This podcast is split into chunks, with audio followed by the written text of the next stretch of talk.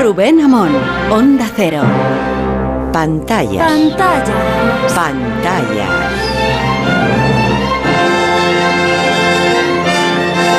Ahora es que este programa no deja de innovar. El otro día lo empezamos tres veces seguidas o cuatro. Revista de cine. Revista de cine, me piso incluso a la, a la careta. No terminamos de, de- No dejamos de innovar. Y se nos ha ocurrido. Fíjate. Bueno, se nos ha ocurrido escuchar un poco.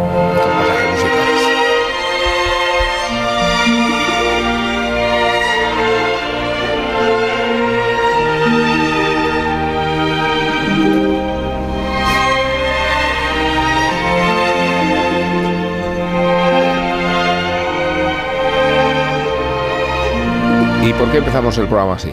Pues porque, a decir de algunos oyentes y sobre todo según el criterio de nuestros tertulianos, llevamos mucho tiempo sin dedicar espacio suficiente al cine que se ha ido estrenando, a las series que se nos han ido acumulando y procedía a dar un poco de salida al género, porque además en periodo estival conviene empezar a hacer inventario, no digo listas, ¿eh?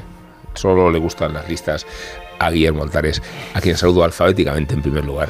Me y también Me encantan las listas. Me encantan las listas. ¿Qué tal, Willy? Pero bien, pero yo tengo menos pantallas, la verdad que mm, no sé por qué. He leído más y, y- y visto menos. Pero Además, bueno, tú solo ves películas francesas en el cine. Solo veo películas francesas y vi una película, ya, y vi una película italiana de la que quiero hablar que es preciosa, que se Sí. llama Las ocho montañas, que me encantó. Una película de una amistad en los Alpes, una película preciosa, Sí, basada en un libro. Basada en un libro. Eh, tienes a tu derecha a Isabel Vázquez. Isabel, ¿cómo estás? Estoy muy bien. Lejos del hombre tranquilo, soy la, la mujer enfebrecida, probablemente. Estamos deseando que arranquemos. Yo también he visto cine francés últimamente. No de estreno, pero, pero suficiente como para que lo traigamos aquí y hablemos un poco. Rosa Belmonte, ¿qué tal? Muy bien, buenas noches, muy bien. Traes ahí género, ¿no? Para ir sacando, Oh, ¿no? Sí, tengo género para recomendar. Material. O no. O no. Luego tenemos a Sergio del Molino. eh, así como Guillermo Altares ha venido de Estambul, hablaremos de Turquía después. Tenemos a Sergio del Molino en Perugia, eh, en Umbria. ¿Qué tal, Sergio? ¿Cómo estás, Sergio? ¿Cómo fai, Pues muy bien, molto bene, molto bene, molto bene. In, in- en Perugia, en, en Umbria, pues comiendo divinamente y la verdad que... Con sus que muy gentes, bien, ¿no? Con un sol que nos está respetando, con sus gentes, sus, costumbres, ¿no? sus- Umbria es, pre- es- sus es costumbres. precioso. Eh, podemos decir la, Es la, precioso, la se come perla. muy bien, está-.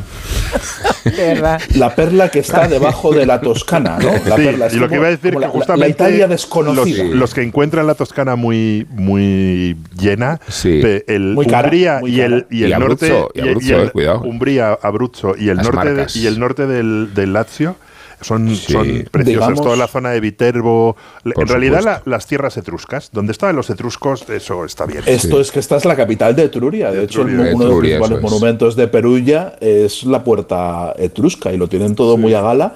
Esa cosa, además, de, confrontación hacia el poder romano y de confrontación hacia el poder papal, porque esta era una ciudad también de los estados pontificios y como tenían esa cosa de que ellos eran etruscos y, demás, eh, hay una tradición aquí de un- una, una calle que la, que, que la consideran que es la históricamente era la calle donde los de Perugia se reunían para escupirle y, tira- y, eh, insultar al Papa cuando iba a visitar la, la ciudad de Perugia, que era, que era dominio Ay. suyo, pero ellos se consideraban muy, muy antirromanos. Creo que se impone ya, eh, como las series de largo recorrido, eh, estas de antes de la televisión en abierto, en la que cada, ca- cada temporada tenía veintitantos episodios y tenían que inventar cosas nuevas, que la cultureta, además de sus turnés por el territorio patrio, empiece a hacer delegaciones, Sí. capítulos especiales. Nuestro espíritu es cosmopolita. ¿eh? Igual que hemos ido Siempre. por toda España diciéndole a los lugareños cómo son sus lugares, los lugares donde viven, pues ¿por qué no bueno- hacerlo en, el bueno de venir extranjero? a Perugia, lo bueno de, lo bueno de venir a Perugia, explicarles la historia de, de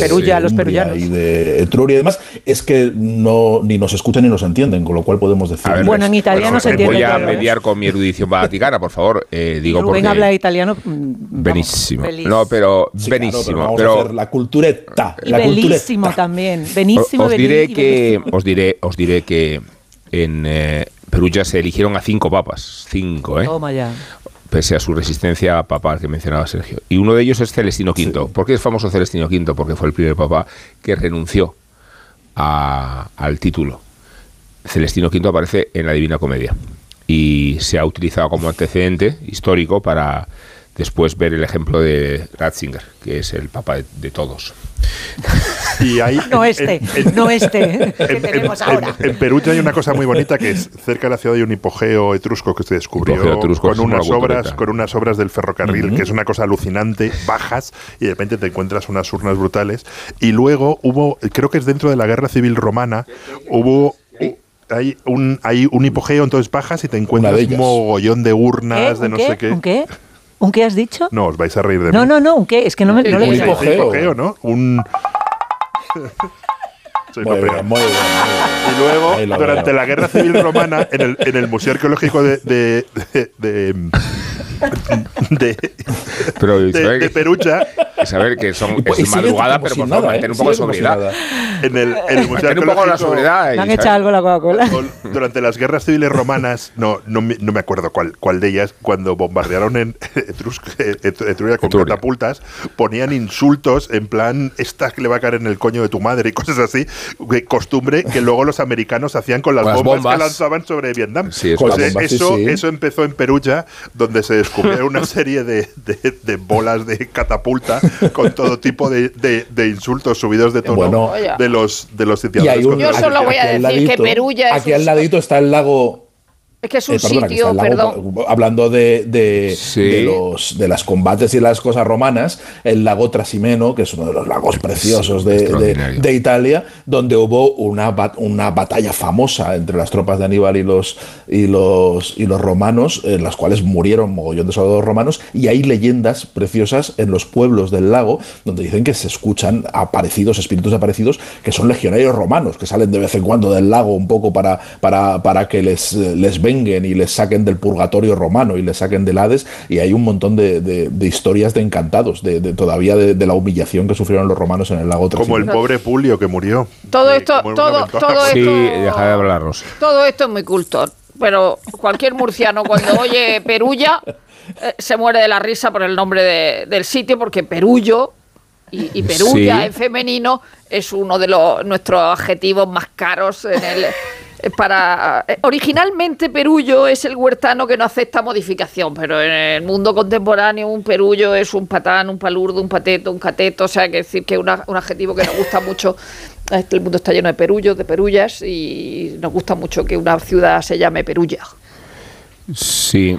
Eh, eh, no hemos hablado todavía de Amanda Knox, Rosa. No, no, no, no, esa de de Nos gusta, nos gusta Inocente, que, se, que, se, que se tape a los Siempre, muertos. sí, Sí. siempre que mates a alguien, tápalo para despistar. Luego vendrá un policía y dirá que solo puede haber sido una mujer. Es la prueba Y si, eres, irrefutable. y si eres guapa, Oye, el primer, Y si eres el guapa primer ya es que eres mala. te indultan. ¿no? Si eres guapa, eres mala. Eso- O buena, ¿eh? Cuidado, porque a- Amanda Knox No, pero el, per- el, el- el- esto, el policía la tenía enfilada porque en todas las guapas, Claro. en todas las películas son malas. y las, pero la sociedad americana la indultó por ese mismo motivo. Por ser. Bueno, no divaguemos porque tenemos que sacar el género Y adelante. por nacionalismo.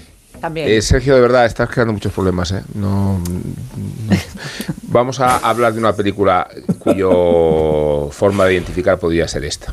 There's just no better feeling than performing. You give so much of yourself, but don't give anything away. You're not a human, you're a star. I need full control, no matter what. He's brainwashed her. I have to tell you something. I promise you, there is a new Jocelyn coming.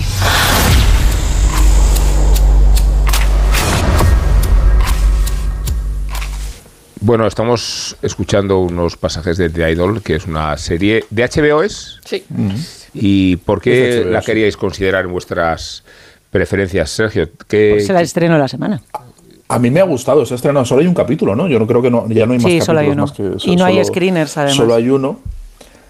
Y, y durante, mientras la veía estaba debatiéndome entre si me estaba gustando mucho o me estaba espantando.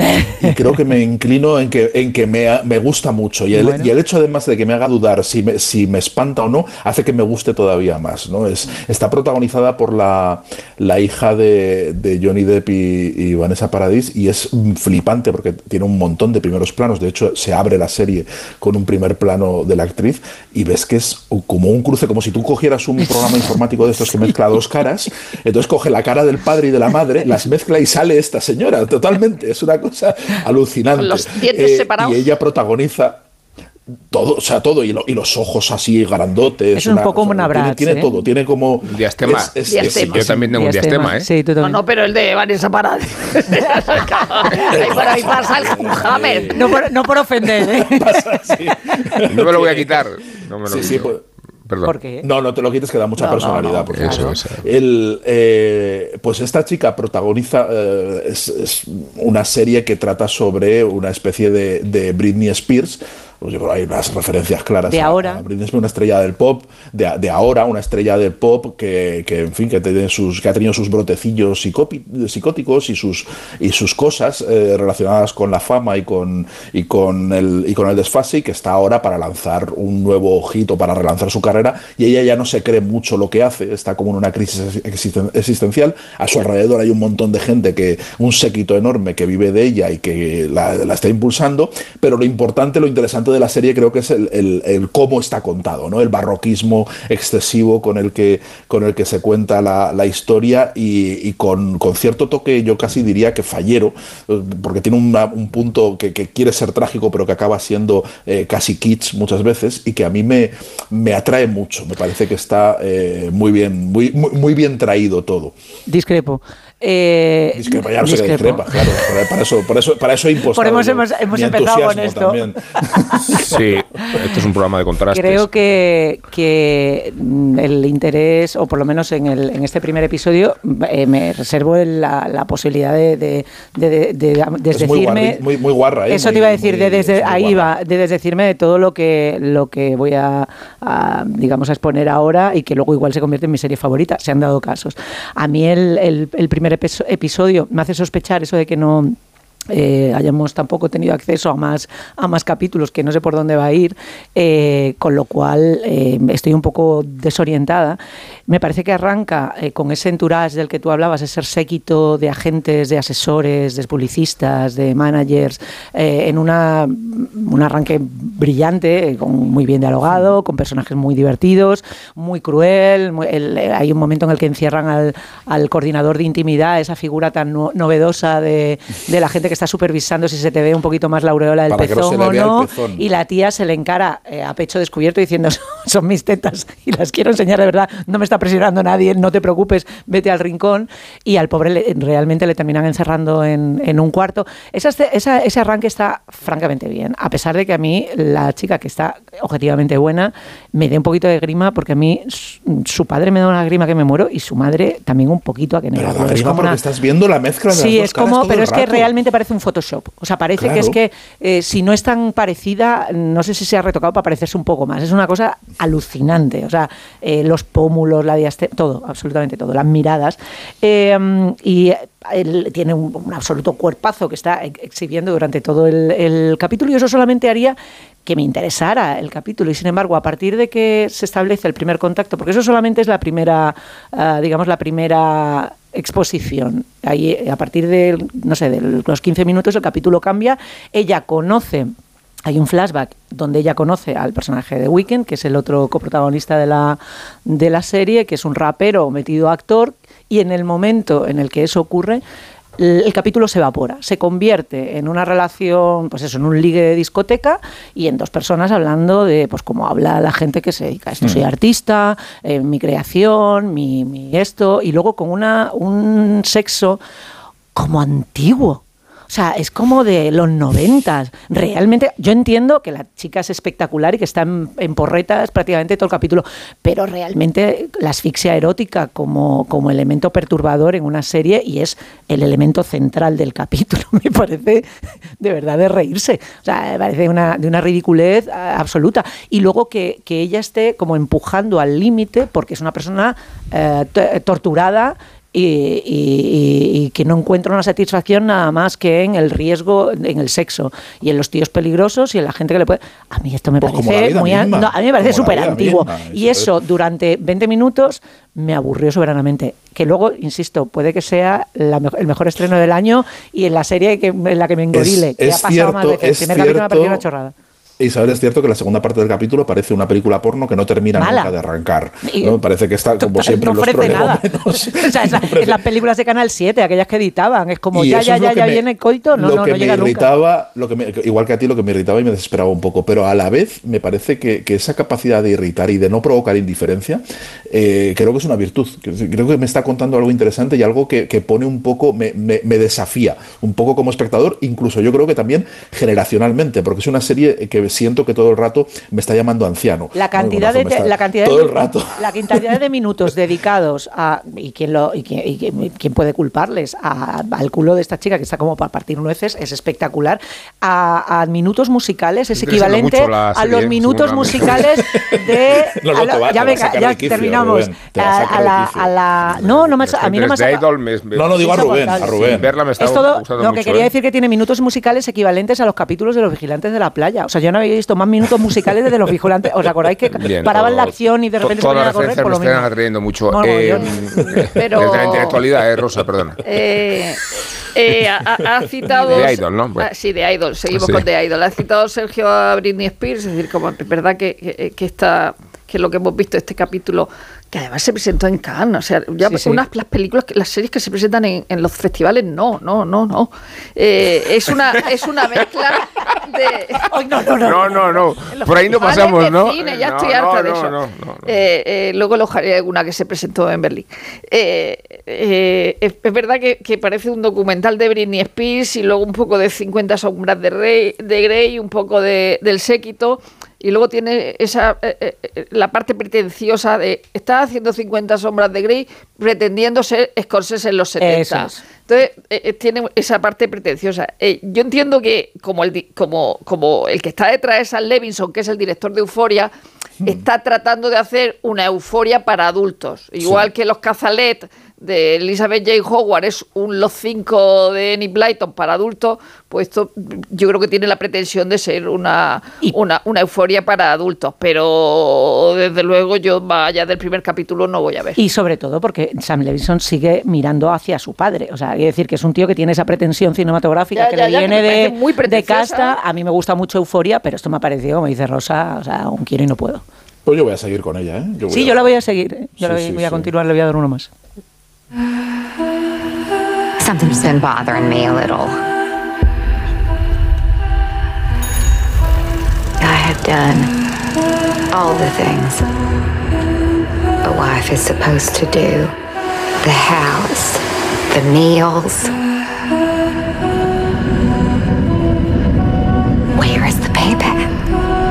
Está siempre en versión original, siempre en versión original, y pasamos del sexo a la turbulencia, porque vamos a hablar de Candy Montgomery Bueno, también, ¿eh? y del crimen que cometió a expensas del amante de su marido. eh, 41 hachazos, pero solo uno le provocó la muerte. ¿Qué me estás diciendo? Que es al revés. Que ¿Cómo? es al revés, que mató a la mujer de su amante. Mató a la...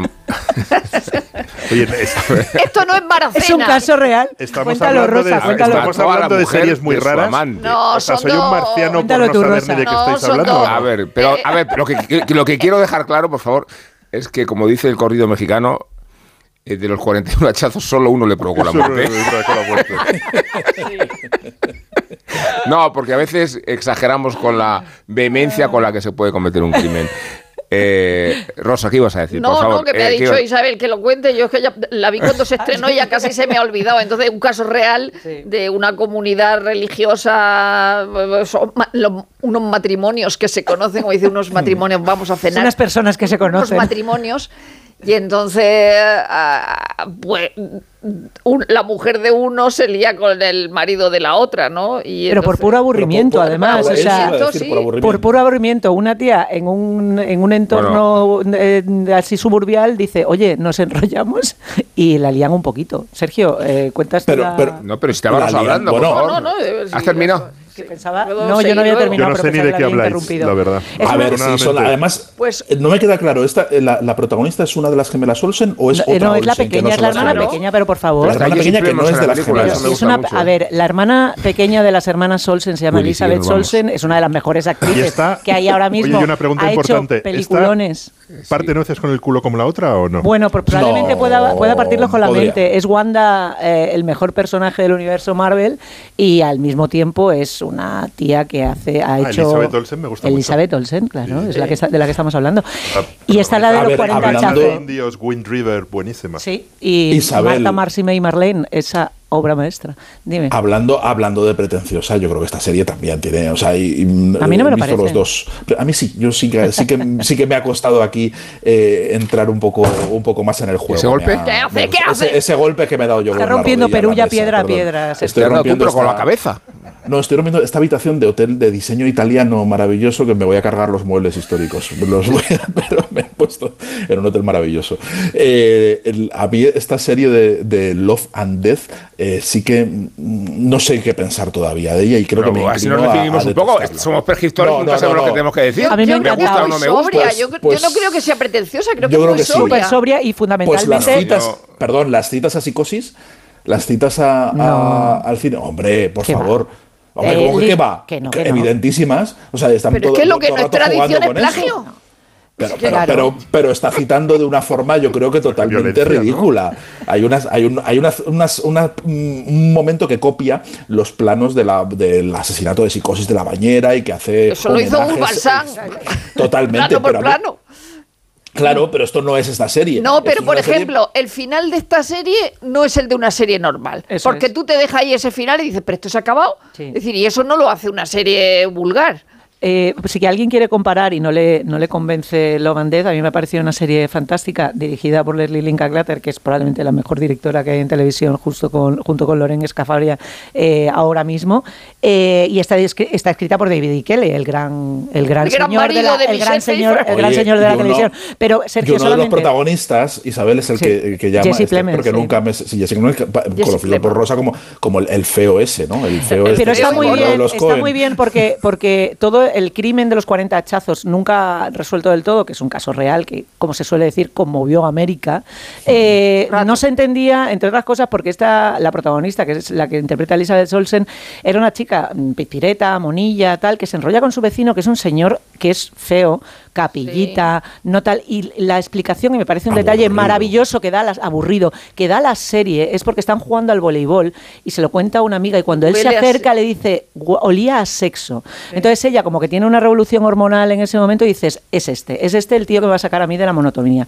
Para comparar, si alguien quiere, hay otra serie sobre el mismo tema que se llama eh, Candy, está en Disney Plus, esta otra está en HBO Max eh, y Candy está en Disney Plus, está protagonizada y producida por Jessica Biel y ahí creo que el error es poner precisamente a un protagonista que no es tan feo ni tan anodino como el personaje que interpreta Jesse Plemons, que los clava, porque este es eh, en Fargo hacía lo mismo, incluso en Jesse Friday Night Lights hacía lo mismo.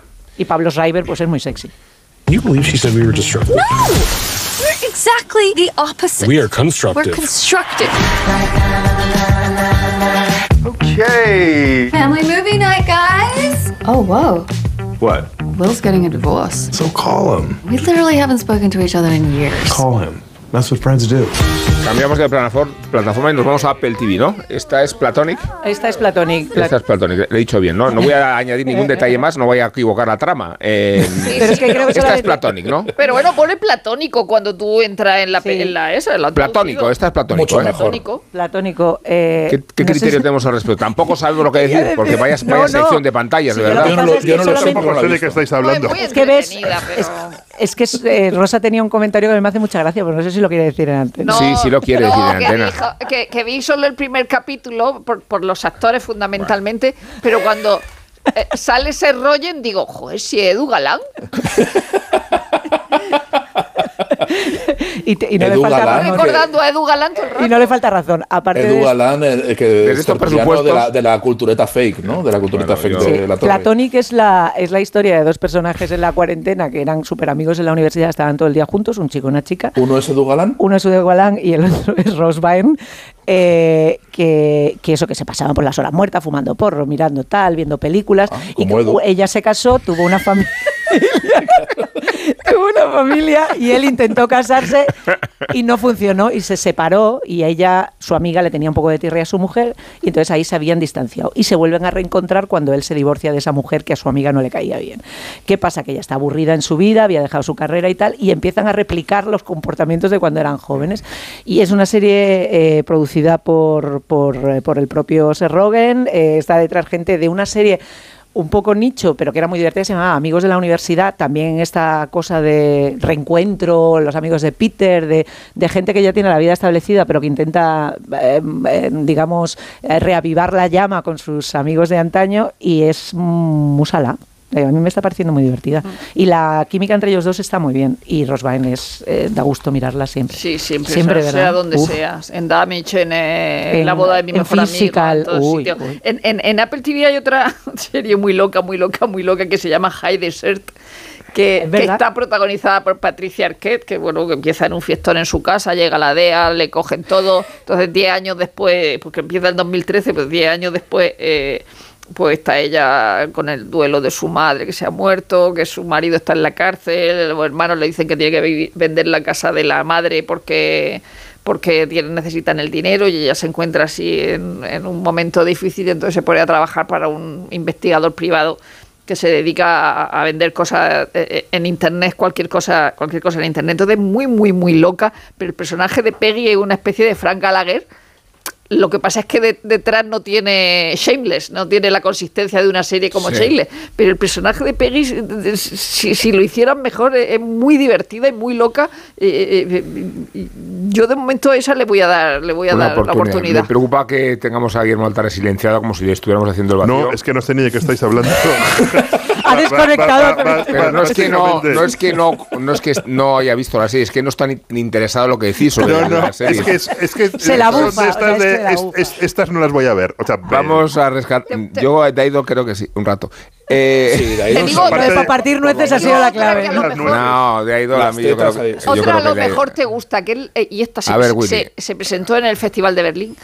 No te gusta que te se No presente me gusta que se presente en la serie del Festival de Me Berlín. gusta que a los toros. Eh, esta la, la estrenaron en abril, me parece. O sea, Sí. a principios de abril, que es Las Buenas Madres, que una italiana sobre las mujeres de la, ¿cómo se dice? En Greta, la Greta, la nana Greta. Sí, esa, esa parte en del- Drangheta. En, En Drangheta. Sea, dícese de la mafia calabresa. Uf, La qué buena pinta. Esa sí, esa En tiene muy buena pinta. ¿ves? Ahí Esa- me pillas, ahí me pillas. Esa está muy bien. Entonces hay unas mujeres. que- ¿Dónde la echan? Eh, En- Esta la echan en Disney.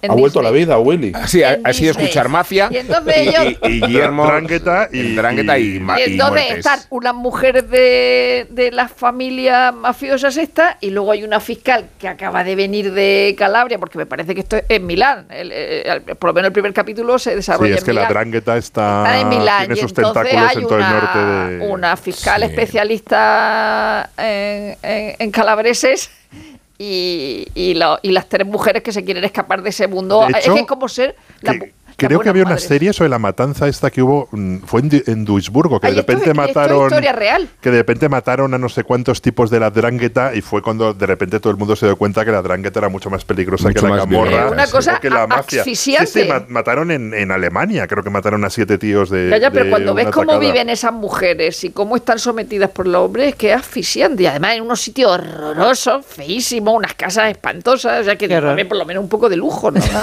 Por lo- ya que te Eso somete, con criterio. Yo quería recomendarle otra cosa a Willy, a lo A mejor Willy. le Y interesa después Willy va, más. va a explicar sus propios gustos. Venga. Sí. Eh, es que no está- sé, yo creo que no ha visto, Claro. o sea, y es la peli esta que decía que no era de estreno, pero que la he visto ahora a propósito de- del premio grande en Cannes, de la, de la Palma de Oro, que se la ha llevado eh, Justin Triet con, con una peli que espero que se estrene en los próximos meses. Y a mí me faltaba su primer largo, eh, que es La Batalla de Solferino, que creo que Willy no la ha visto. No. Pues en La Batalla de Solferino creo que te va a gustar. Es Solferino era la calle en la que estaba la sede histórica De- de- del Partido Socialista Socialista en francés. París, En París, que tuvieron sí, que sí. vender en mitad de su ruina. Eso creo. es, Eso pues es, eh, esta eso película es. que es justo de, de 2013 de que, y que recrea y que está ambientada en el día de la victoria de Hollande, eh, es de la directora Ah, qué ganador, la ganadora, la directora ganadora de ¿Dónde la Cannes de este año. Está en filming, creo que está en filming o en Amazon. eh, Ah, pues la buscaré. La- on Prime. En alguna de las dos, ahora mismo dudo. Eh, pues es el primer largo de Triet que, es, que tiene un- una línea común, que es que siempre tiene una protagonista de cierta edad, que es un poco de alter ego de, de ella misma, en la- igual que en el reflejo de Civil, en los casos de Victoria, que son los otros dos largos que tiene. Y es un ese personaje recurrente, en este caso es una, una redactora que tiene que ir a cubrir eh, la victoria de Hollande con las aglomeraciones en, en la, en la calle Solferino. Y tiene dos crías que tiene que dejar con un babysitter y ese babysitter se lía, la lleva para allá, hay un montón de gente, hay un montón de tensión, tiene al ex marido persiguiéndola por las calles, eh, poniéndoselo súper difícil mientras está trabajando. Es una gestión de la tensión alucinante. Los retratos que hace Triet son estupendos, hace unas películas muy divertidas y muy desprejuiciadas. Es una, a mí es una, una autora que me interesa muchísimo. Estoy deseando ver la, la nueva, la que ha ganado en Cannes. Guillermo, ¿qué hace un poco de, de hueco con tus, experiencias? A ver, está una, una que, que quiero ver, que vi hace muchísimos años, la vi en, en VHS y había desaparecido, que es La Gran Fortuna, que es la serie... eh, ¿La de Kenneth Branagh? De, Kenneth Branagh y Emma Sí, Thompson. la estoy viendo yo también, en me la que, que fue la serie en la que se conocieron, la de Olivia Manning, que ¿no? está basado en, la- en La de las novelas de, sí. de Olivia ver. Manning, que Sí. Está, que está reeditando Libros del de Asteroide, que justo sí. Libros del Asteroide ac- acaba de terminar de reeditar el, tercer tomo, y tanto los libros estaban desaparecidos como la serie que estaba fuera de la circulación la la desde hace años Española, y años sí. y, y estaba en VHS y ahora la acaba de reestrenar Filming y me la estoy viendo también, y me lo he sí. apuntado. ¿Lo estás viendo? Sí, la estoy viendo y llevo un par de A capítulos. mí me, está da miedo porque ¿eh? yo la A mí vi me en su día y me mucho. gustó A mí me muchísimo encantó y entonces también. no sé si quiero verla. Claro, pues a a mí lo mejor se me lo que pasa es que la vi a lo mejor hace 20 años. Cuando la pusieron. Y luego eh, he visto unos cuantos, no lo he terminado, de Un espía entre amigos, Sí. que es la, la Ah. historia de Kim Philby basado en la... el- bueno, iba a decir la novela, pero en realidad no es una novela, aunque es, aunque en realidad es una novela, eh, no ficción, que se llama igual de Un espía en que amigos, que es la historia de Philby, que está bastante bien, Hmm. con el pelirrojo este de Hermanos de Sangre, que nunca me acuerdo de... Sí, el de Eh, Dominic. West. Homeland. Eh, Dominic West, no, Dominic ¿cómo se llama? No, No, eh, Dominic West no. es el de, el de, No, ese es el de eh, el Wire. de The Wire. Eh, ay, se me ha ido el nombre ahora. El viudo. Sí, Sí. el viudo. Me voy a acordar, no y lo voy a que- mirar. Y que es estupendo. Y luego he visto en el cine una película que me ha encantado, que se llama Las Ocho Montañas, que es una historia que transcurre en los Alpes, que es desde la, desde la Italia vacía Pero o esa es, esa vaciada. es la novela, la novela La de La Italia vacía o vaciada, fíjate. Sí, la, la novela de... Es, es- Ah, es vaciándola. ¿Bota o botata? Oye, ojo, han sacado ahora en Italia un libro que se llama La, Italia Vuota. Atención, Anda, eh, que ¿te ya, la- ya, copiado? ya la, la franquicia, sí, las copias de franquicia llegan hasta aquí. Denuncia. ¿Y la, la novela está bien, Sergio? ¿La leíste, la novela de Paulo Coñetti? Sí, no es para mí, pero está Se bien. llama Coñetti, Sí. de verdad. Coñetti, se llama Como. Perulla. Sí, sí. Rosa hoy está, su murcianismo está desatado. Y es, y es una peli de, de una amistad de dos niños que se hacen Sí. que se hacen amigos, uno porque veranea en un pueblo de los Alpes que se ha quedado vacío, donde o en un momento dado hubo 200 habitantes y ahora hay 20 y es el único niño del pueblo, y un chaval que va desde Turín allí y durante un tiempo se pierde en la pista y vuelven a, a- vuelven, bueno, sí, iba a decir una amistad, es algo todavía más, más, más complejo y es una peli realmente yo creo que, que- que- que muy bonita por los personajes, por La- los paisajes, que improbablemente, o sea, es una peli que en principio es un tema que no me, no digo tanto la amistad, sino la, la montaña, la relación con la naturaleza y me ha interesado muchísimo, me parece una peli muy, muy bonita y tenía miedo de que tuviese una parte mística porque uno de los personajes se pasa la vida en Nepal, pero no, no, no lo tiene, es un poco un tono parecido La al de la novela, mejor la novela juventud. sí que la tiene. La novela sí lo tiene, la sí, película sí que no. Subraya un poquito esa parte mística y es un alegato. O sea, a mí lo que más me aleja de la novela es precisamente ese alegato por la por la vida sencilla, por la montaña como una de Horroroso, cosa sagrada y esas cosas. horroroso. Es Dame lo un que tubo de peor escape. llevo. Horroroso. Pero la novela tuvo mucho recorrido dentro de Italia, que impactó mucho y ha, Sí, y ha- creado una beta, una, una escuela nostálgica sobre la Italia rural y la Italia del norte y abandonada, que ahora está muy de moda aquí, ¿eh? Eso es una cosa también muy... Sí, sí, la película va de, va de eso y no es, es más compleja. Yo creo que no tiene solo un elogio de la vida sencilla, aunque también habla de eso. Pero, ろ pero es- yo creo que, es- que está muy bien, sobre todo la, la historia de amistad entre ellos, de cómo dos personas de muy diferentes y con vidas muy diferentes pueden, pueden mantener una amistad con tan, tan, tan profunda. Y luego hoy. estoy volviendo a ver Justify porque el otro día Oh, leí, en el, le- leí en el New York Times que va a empezar una nueva temporada nueve años después que vuelve, Oh, pues que guay, vuelve. Ryland Gibbons en Miami diez años después de que terminase Timothy de que terminase la serie y es una de las series que junto a Bosch más me han gustado. Yo creo que, yo, o sea, de series, una vez que han puesto Roma y se ha muerto el pobre, el, el pobre legionario, que es un trauma que Pulo. me- dice el, el Pulo que nunca Tito puede, Pulo. que Tito Pulo que nunca puede superar. Una vez que han puesto Roma, que han puesto Bosch y que han puesto Justify, se pueden acabar las series. Yo creo que no, no tiene mucho. Ya que estás con o sea, esto- no, no, no tiene mucho sentido existir. Entonces voy como dos temporadas y media de Justified y, y sigue siendo buenísima. Además, se me ha olvidado.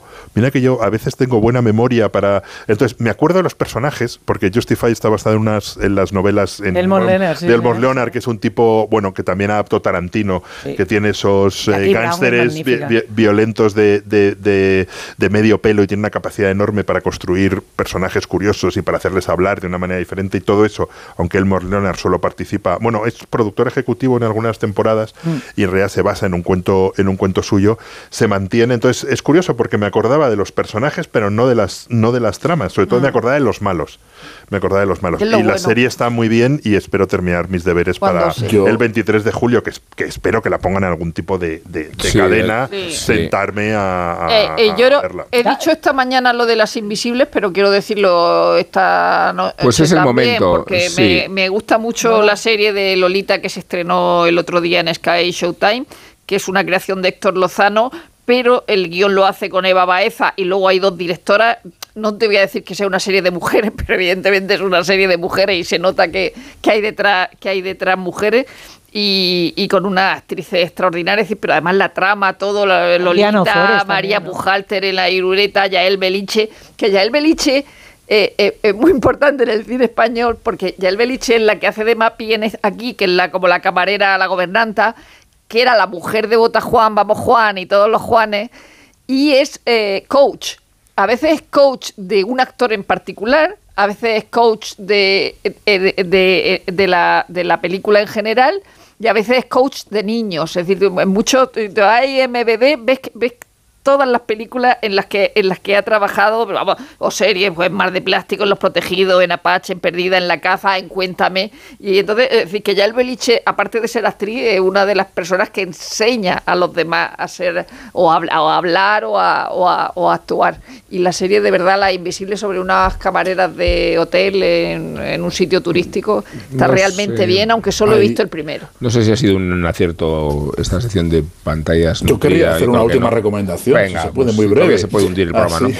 Pamela, Adelante, ya que estamos a- ¿Qué no un poquito. No, esto sí que me ha gustado. ¿Qué no y es una serie que, de la que no recuerdo, yo no me El suena título, que fenomenal, hablado en la eso te iba a decir. Inside Number Nine. Ah, Pero pero la tiene más años. de Pero claro, Claro, pero que mucho han, Pero estrenado eso es un ahora la, Es un clásico, la Sergio, nueva temporada, la octava temporada en el filming, pero no hemos hablado de ella. Es verdad, nunca. es verdad. Ya, pero- Y nos reprochan no haber una- hablado de Succession, ¿eh? Es verdad. Es una serie de, comedia de terror o de comedia negra, una, con, capítulos que son, cada uno es un cuentito, Una rareza muy breves, una rareza, y es Una una- rareza. una- son cositas de media hora, es un formato muy raro, Ah. muy del- y, y muy divertido. Yo creo que son, son- Otra rareza muy británica. gamberras y muy maravillosas. Por cierto, bueno, por cierto, no es que va a durar 12 horas el programa de pantallas. Otra rareza británica decía. Cara británica. idea, ¿no? Muy mala idea. ¿verdad? Muy mala persona. Su, ¿Sucesión la habéis visto hasta el final? o Sí, no? sí, sí. Pues qué pereza. Me voy a ir. Decía que ¿Tú la has visto, Rubén, o no? No me interesa lo más mínimo. Sí, me pasa. Está fenomenal. Succession ha sido lo más divertido de los lunes Me de pasa los un poco lo mismo. meses. No, yo no he entrado. Unos no, años. No, Había muchas cosas mucho más El divertidas. actor que, cuyo nombre no recordábamos es Damian Lewis, Eso, también. Dame a Luis, sí. otro británico fingiendo ser americano. Otra rareza El británica. teniente Winters. El asunto que iba a hacer se está consumiendo por el tiempo. Iba a decir que otra rareza británica es la isla de Man. Eh, lo digo porque allí se puede hacer varias cosas, fundamentalmente evadir impuestos. Pero Miguel Venegas nos recuerda que también, también en esa isla se celebra la carrera de motos más peligrosa que existe y hay muchos muertos que han sido testigo. La isla de Man es un lugar salvaje, un paraíso fiscal en mitad del mar de Irlanda, un territorio autogobernado perteneciente a la corona británica pero no al Reino Unido, con muy pocos impuestos y una carrera de motos legendaria que pone los pelos de punta a los pilotos profesionales, la Tourist Trophy Isla de Man. La carrera nació en 1907 y mantiene su esencia prácticamente inalterable. Un trazado urbano por la isla, 60 kilómetros de recorrido por carreteras que en España no podrían superar los 50 kilómetros por hora, pero que se hacen aquí a más de 200 de media. El asfalto es el que hay todo el año, con la pintura y las señales, y los baches y las alcantarillas. No hay escapatorias por si un piloto cae. Alrededor de la pista hay árboles, farolas y casas, porque se atraviesan pueblos donde los maneses observan impasibles a los pilotos. Todos igual desde 1907, salvo las motos, claro, que ahora superan los 300 km por hora. Con estos ingredientes, la carrera es la más antigua y también la más peligrosa del mundo. En poco más de un siglo han muerto más de 250 personas. En la última edición perdieron la vida cinco pilotos. Esta semana se quedó en el asfalto Raúl Torras, español de 46 años. Y aún así la carrera tiene más salud que nunca y los patrocinadores siguen aumentando. Televisión Española ha comprado los derechos de retransmisión y en la última semana de mayo se acercan a la isla moteros de todo el mundo para disfrutar de una experiencia casi mística para ellos. Cuando llegan al puerto de Douglas, un cartel los advierte. Si no te gustan nuestras reglas, hay un barco cada 30 minutos. Y eso que competir no es nada sencillo porque las federaciones europeas no dan licencias para ir a correr allí. Los pocos españoles que van lo hacen con licencia andorrana. Los profesionales no quieren pisar la isla. Mar Márquez ha dicho que respeta a quienes se juegan la vida allí, pero que él nunca lo haría. Cuartararo dijo que ir a Man era lo peor que un piloto podía hacer en su vida, y eso que Valentino Rossi fue a hacer la vuelta de honor en 2014. Los mundiales no pasan por allí desde los años 70, cuando los pilotos se plantaron y obligaron a la Federación Internacional a eliminar del calendario esta peligrosa carrera. Ya como De Agostini o Ángel Nieto pasaron por allí y vieron morir a compañeros y amigos. Ahora los pilotos son especialistas en road races, carreras salvajes como la de Man que se han reproducido por Europa. En Estonia murió Joey Landlop, el mayor campeón de la historia de la isla de Man. Su hermano Robert murió en otra carrera en Irlanda, en los entrenamientos. Su hijo también competía y siguió. Ganó la carrera, recibió la corona y se marchó al entierro de su padre. Años después, su hermano William murió en otra competición en Dublín. Este fin de semana se disputa la carrera más peligrosa y más venerada del planeta. Moteros de todo el mundo sueñan con pilotar allí y unos pocos lo consiguen. Algunos mueren en la carretera, pero la isla de Man, territorio salvaje británico, no ha engañado nunca a ninguno de ellos.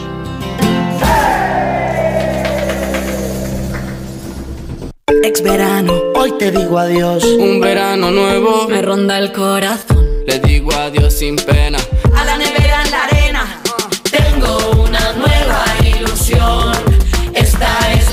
Mariposa que me ronda el corazón. Ya está a la venta el extra de verano de la 11. Un gran premio de 15 millones de euros y no viene solo. Además hay 10 premios de un millón. Extra de verano de la 11. Pone un nuevo verano en tu vida. A todos los que jugáis a la 11, bien jugado. Juega responsablemente y solo si eres mayor de edad. Alquiler. Acción de alquilar. Negocio por el que se cede una cosa a una persona durante un tiempo a cambio de una rentabilidad. Seguro. Objetivo. Es cierto. Libre y exento de todo peligro o riesgo. Si piensas en alquilar, ya sabes. Alquiler seguro. Llama ahora al 910-775-775. Alquiler seguro.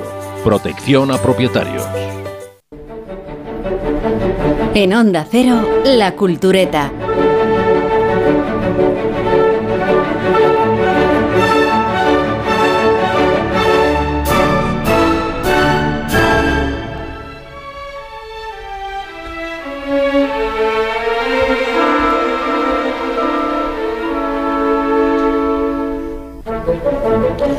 El infierno son los otros, lo dijo Sartre y probablemente lo pensaba Geronio, uno de los protagonistas de Il Turco Italia, ópera de Rossini, de la que estamos escuchando su obertura.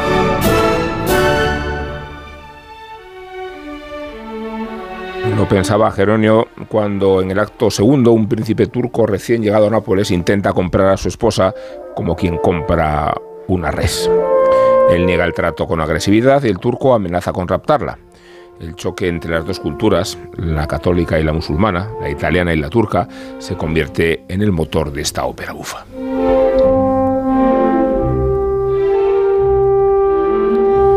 En el siglo XIX, tiempo de Rossini, el oriental era la especia de las artes. Los baños, los arenes, la lujuria, lo exótico, las costumbres primitivas. Los turcos eran los otros y se representaban a través de estereotipos antónimos. ¿Qué es Oriente? Pues Oriente es lo que no es Occidente. Oriente era lo que los exploradores europeos describían con fascinación en sus diarios de viaje. Lo que Flaubert escribió en la novela Salammbô o lo que Delacroix retrató en sus lienzos sobre las mujeres argelinas. Y durante muchos siglos, Oriente también fue el infierno para la comunidad católica.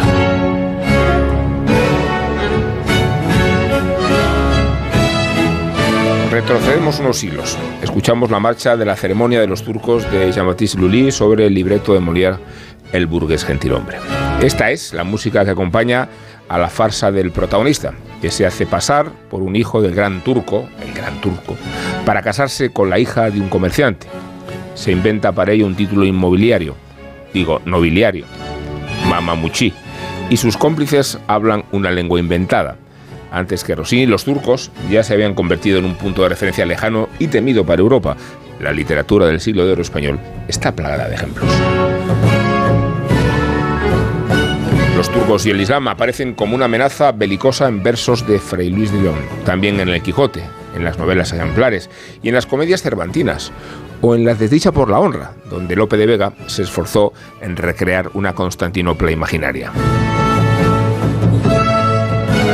En el siglo XVI y XVII España y el Imperio Otomano protagonizaron uno de los conflictos geoestratégicos más importantes de su tiempo. El mar Mediterráneo fue el escenario de una batalla no solo por el territorio, sino por el predominio espiritual y cultural del mundo. Era esta una lucha que se arrastraba desde el viejo al Andalus y las artes, claro, recogieron el testigo. Lo prueba una obra anónima del siglo XVI, en la que se puede leer en una sola cosa viven los turcos en razón, y es esta, que no estiman a las mujeres ni hacen más caso de ellas que la de los asadores, las cucharas y cazos que tienen colgados de la espetera. En ninguna cosa tienen voto ni admiten consejo suyo. Más adelante, este mismo escritor anónimo añade, son la gente más celosa que hay y con razón, porque por la mayor parte son bujarrones. Ellas buscan un remedio. Así que en el imaginario barroco español el turco era el extraño, el bárbaro, el invasor. El propio Garcilaso de la Vega trabajó como espía contra los turcos durante la guerra y en Lepanto. Cervantes perdió su brazo mientras luchaba contra ellos. Pero las guerras otomanas cesaron en Europa y el pozo que dejaron en el siglo XIX fue el del turco como salvaje, exótico, lujurioso y colorista. El turco tal y como lo vemos en las chanzas del Rossini y de Lully.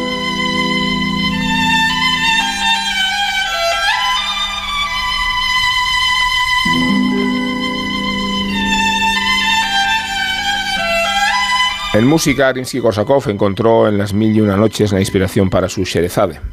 En la historia, el sultán Shahriar ordenaba que le trajeran un miembro de su harén cada noche para después ejecutarlo por el amanecer. Pero la sultana, encarnada en este violín que escuchamos, consiguió librarse de la muerte gracias a sus relatos.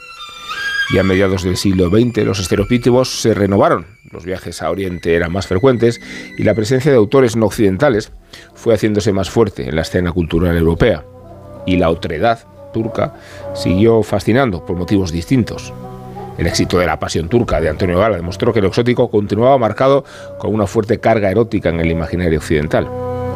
Puede que el ejemplo más reciente de este furor sean las telenovelas turcas, que insuflaron algo de vida a la televisión en abierto en los últimos años.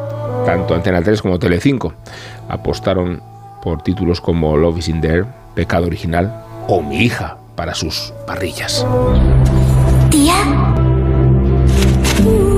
Ya no puedo seguir ocupándome de ti. La dirección de tu padre está en esta carta. Encuentra a tu padre. De los creadores de mujer. ¿De Mirko ¿Por qué lo estás buscando? Soy su hija. Llega el nuevo fenómeno de la televisión. El nuevo fenómeno de la televisión, mi hija. Uno de los buques insignia del principal activo turco en el mercado audiovisual, el culebrón. Es sencillo que Occidente se mire en el espejo de estas telenovelas porque en el país que aparece representado en ellas no hay rastro del Islam. Es moderno, próspero, tecnológico, con galanes cultos y triunfadores y mujeres que se alejan de los mandatos musulmanes tradicionales. los culebrones turcos. De hecho, también se emiten en el prime time de las televisiones griegas. Ambas culturas, enfrentadas históricamente por el control del Bósforo y de la antigua Constantinopla, se dan la mano en la principal exportación cultural de la Turquía contemporánea. De Lully a Rimsky-Korsakov, pasando por Cervantes y Rossini, la mirada de las artes sobre Turquía se ha transformado con la historia de un país con una identidad compleja, siempre a caballo entre Oriente y Occidente.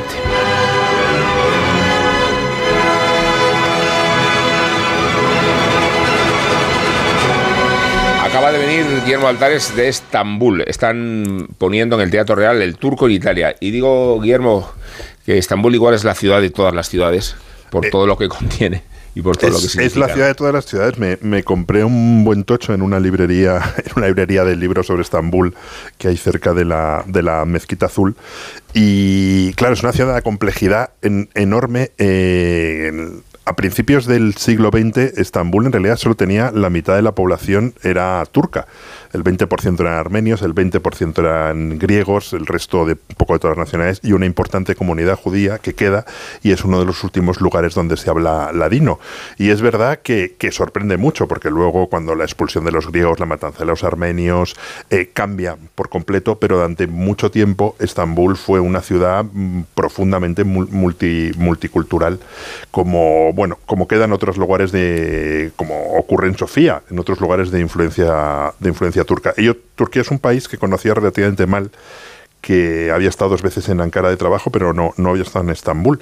Y lo primero que te choca mm, cuando conoces bien Oriente Próximo y cuando conoces muy bien incluso los Balcanes es lo cercano que te parece todo.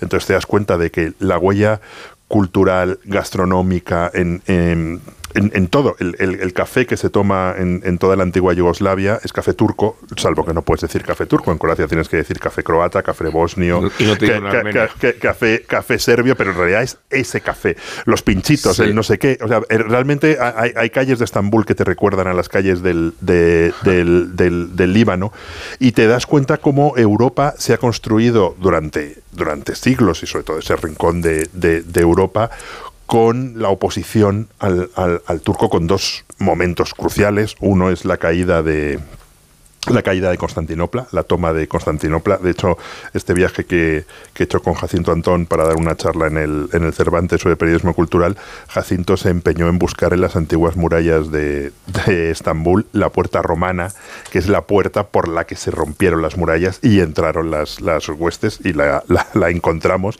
Tiene dos estatuas gigantes de genízaros y un cartel en turco que explica que efectivamente ahí desaparece el imperio romano.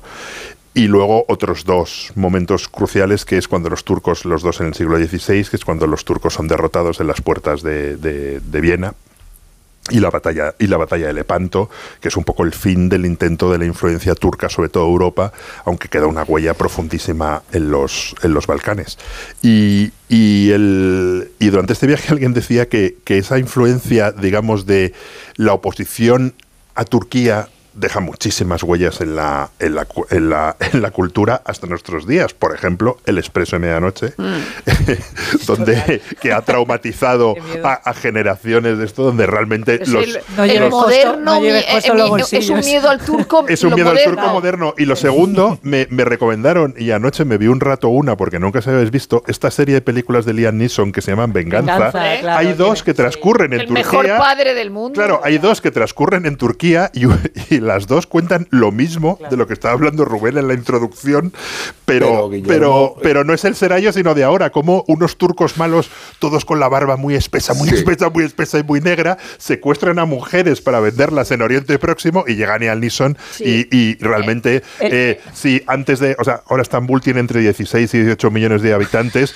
después de la visita de Niall Neeson realmente tienen una bajada, una bajada de población. Eso se compensa, va- va- se compensa con los galanes de que, di- que disparan, que disparan la... bastante destacada y, y- y al verla anoche un, un rato y a cámara rápida porque es insoportablemente mala te das cuenta de la Hasta profundidad de la profundidad del mito de el turco malo que No. secuestra mujeres Sí. y se las Es- y se las lleva como a calado en, la, en la cultura popular hasta antes de ayer Claro, porque son es que películas de, Estaba de- pensando en del la, en, la, en, la, en, la, en la acusación de, de, de sodomía que, que era del barroco y que llega Sí. incluso hasta A el expreso de bujarrones. medianoche porque ahí, el, el- de la, de, la, de la escena final, es el, el, el- el- el guarda, eh, la, la última amenaza es esa, o sea, ya sobre todas las ¿De- de la perrerías que hablando? No, ¿De la no, bueno, en esa no? también, también, el, el por detrás también en la pasión turca, Claro. yo creo que también, también sucede, pero en la, en la peli... eh, Sucede varias veces. Sí, sí, sí, eh, la gran amenaza es esa que al final además te termina violando, o sea, además de haberte Que- puteado durante 15 años. El- el- el Pe- mío- pero el antes, antes de que sigamos con la, con la sodomía, que es un tema que es no- muy Que recurrente interesa siempre, y que nos claro. gusta mucho y que es muy interesante,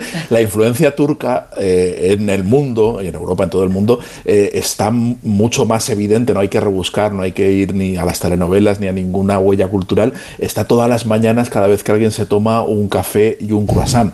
O sea, esa es la influencia turca en el mundo, lo presente que está el- la- la- o, o unos pistachos, pero, pero lo del croissant, vamos, el croissant es, eh, la- eh, la- es la media luna, es la media luna árabe y es un, es, es un dulce que se popularizan bien, acogido de los, de los turcos, y al café también, el café es algo que, que, según la leyenda, un soldado austríaco pues vio hacer a, un, a unos turcos eh, en, una- en uno de los combates y se lo llevó a Viena, montó un tenderete y dijo voy a hacer esto como hacen los turcos y tuvo tantísimo éxito que ahí estamos todavía bebiendo café y croissant, pero ahí eh, en, en el- en la línea que ha trazado eh, Rubén y que ha completado un poco Guillermo sobre el imaginario de los, de los turcos, del turco como el otro y cómo ha ido cambiando, hay también otro relato más intelectual y más político que, que es muy interesante de cómo ha ido mutando Más intelectual el- que Liam Neeson mucho más Estambul de sus intelectual que, que Liam Neeson so- eh, Increíble, pero cierto. masacrando a toda la población de Estambul, eh, que, es, eh, que surge ya en el siglo XXI y que es paralelo a la reivindicación también del Imperio Austrohúngaro, de- a, un cambio de cómo se va viendo el pasado imperial otomano y el pasado imperial eh, austrohúngaro, que muchos historiadores identifican que su desaparición es casi una catástrofe, una catástrofe que, que, habría que recomponer de algún, de, de algún modo, ¿no? porque se vio durante mucho tiempo y el Imperio Otomano durante todo el siglo XIX se hablaba de él como el enfermo de Europa, como Sí. lo que había que acabar con ello y, y- y como la- los grandes proyectos nacionalistas, empezando por el proyecto nacionalista turco de los jóvenes turcos de, que termina con, con Kemal Atatürk y con la independencia y, la- y el, y el nacimiento de la Turquía moderna, pero también de todos los países árabes de alrededor que luchan eh, y crean su identidad en contra de los otomanos, lo que se reivindica y lo que reivindican muchos historiadores, y por ejemplo yo recomendaría uno que es eh, británico, que es Mark Mathover, que tiene un libro precioso que se titula La ciudad de los espíritus, que es una historia sobre la ciudad de Salónica, sobre el, sobre el legado turco de la ciudad de Salónica, que fue una ciudad turca hasta 1912, hasta que se incorporó a Grecia, y entonces Grecia empezó una política de helen- helenización a lo bestia y barrió toda la herencia turca, toda la herencia judía, sefardí, que había, bueno, todos los, los Bueno, sefardíes de- quedaron muchos, luego fueron asesinados. Quedaron, quedaron muchos, pero segunda- fueron asesinados en Auschwitz, el 98% de la población sefardí de, de Salónica. Y hay una, una línea de investigación y de reivindicación de aquel imperio no como algo decadente, que también lo era, evidentemente, pero y, y- y- como eh, profundamente antimoderno y, y- rancio y que, que había que, y que tenía que desaparecer, sino como un modelo que podía ser una inspiración para unas sociedades cosmopolitas y unas sociedades donde, donde hubiera, no, no, no, no, no estuvieran reg- regidas por el etnicismo nacionalista. ¿no? Y hay una, una mirada hacia, hacia cómo se construía eso, que evidentemente era una sociedad tiránica y era una sociedad eh, de castas y una Sí, sociedad pero tienes razón, Sergio. cosas, eso existía pero- en los dos imperios, en el imperio austrohúngaro y en el imperio, y en el imperio y, otomano. no- y nos fijamos mucho, los europeístas se fijan mucho en el imperio austrohúngaro, pero es que el imperio otomano funcionaba exactamente Sí. igual. Era, era, era también una sociedad plurinacional que, donde, en fin, luego eh, pues tenían sus cositas, ¿no? Y tenían sus cositas No, con, pero sus- es lo con las que he contado antes, minorías y que con la, las la- opresiones la y mitad demás. de la población de Estambul no era turca. Sí, claro. Ah, eh, eso que dice Sergio, eh, eh, en el, yo voy a recomendar otro libro que es el de nuestro amigo Norwich, John Julius Or- Norwich, que nos gusta de los papas y de, Sí, otro, de otro libro. nuestro. Que tiene un libro muy Nos chulo que- que, escuchando sobre, por eh, sí, muerto como está. Cuatro príncipes. Es familia, es familia de Anthony Vibor. Sí, Vibor, sí, sí, de Sí.